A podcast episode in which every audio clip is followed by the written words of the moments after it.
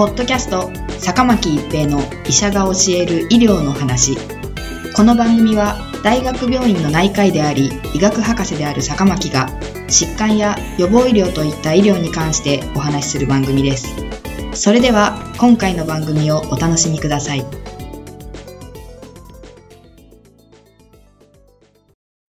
皆さんこんにちは、坂巻一平です。ポッドキャスト、坂巻一平の医者が教える医療の話。今回は関節リウマチの治療です。関節リウマチは原因不明な疾患で、関節リウマチの原因を取り除く根治治療は今のところ期待できません。しかし、メトトレキサートなどの抗リウマチ薬や生物学的製剤を積極的に使うことによって、患者さんの QOL、すなわち生活の質を維持し、寛解を導くことが治療の目標となってきました。関節リウマチの治療の目標は、症状の緩和、関節の破壊や変形を予防、破壊された関節の働きを再建する、身体機能の保持、QOL の保持、寛解を導く。ということになります。現在はメトトレキサート、MTX やバイオ医薬品、抗 TNF-α 製剤などの使用により、早期であればリウマチの進行を止めることが可能になりました。さらに今後新しいお薬が次々と開発されていくと期待されています。これらと炎症を抑え、痛みを取るお薬と併用して、関節リウマチの治療が行われます。早期に治療しないと関節の破壊が進み、元のように回復することができなくなります。この早期の期間を Window of Opportunity と呼び、初めの2年間くらいと考えられています。本格的な治療はこの期間中に始められるべきです。このように早期の治療は重要ですが、しかしとにかく早ければ良いというものでもありません。関節リウマチに対する本格的な治療は、関節リウマチと診断され、その活動があり、放置すると関節の破壊が進行してしまう可能性がある場合に行われます。ただ、リウマチ因子、RF が陽性だからとか、手がこわばるとかだけで始める必要はありません。少なくても、いずれかの関節の主張や圧痛があることが目安です。関節リウマチに使用される薬物には、抗リウマチ薬、DMARS、免疫抑制薬、非ステロイド抗炎症薬、NSAIDs、副腎皮質ステロイド、生物学的製剤があります。抗リウマチ薬とは、関節リウマチの免疫異常を改善させることにより、関節リウマチの炎症を抑え、寛解導入を目的とする薬剤の総称です。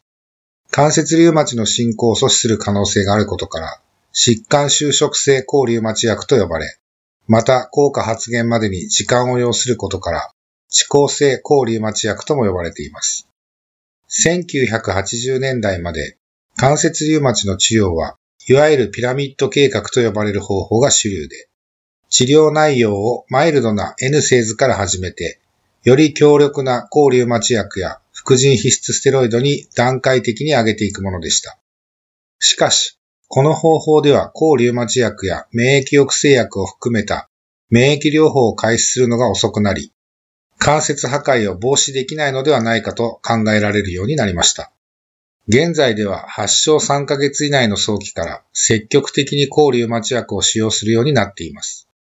抗リウマチ薬 DMARS、免疫抑制剤にはブシラミン、ミゾリビン、サラゾスルファピリジン、レフルノミド、イグラチモド、タクロリムスなどがありますが、現在の抗リウマチ薬はメトトレキサートを第一選択にすることが一般的になってきました。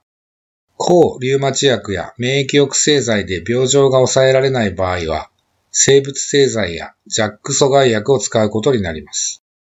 炎症を起こすサイトカインである TNF-α や IL-6 を抑えて炎症を抑える生物製剤が何種類か使用可能になっており、それぞれにお薬の特徴があります。点滴するものや皮下注射するものがあり、中には患者さんご自身が自己注射するものもあります。また、T 細胞に刺激を与える細胞にある抗原を抑えて、炎症を起こす T 細胞の働きを抑える生物製剤もあります。また、T 細胞に刺激を与える細胞にある抗原を抑えて、炎症を起こす T 細胞の働きを抑える生物製剤もありますし、また細胞内の炎症性サイトカインを産生するシグナルを抑えて、炎症を抑える内服のジャック阻害剤も使用可能となっています。いずれのお薬も副作用はありますが、免疫を抑えるお薬なので、特に感染のリスクがあります。関節リウマチの診断、治療開始のタイミング、治療開始前の結核などの感染症のスクリーニング、お薬の量の変更やお薬自体の変更など、関節リウマチの診療は簡単ではありません。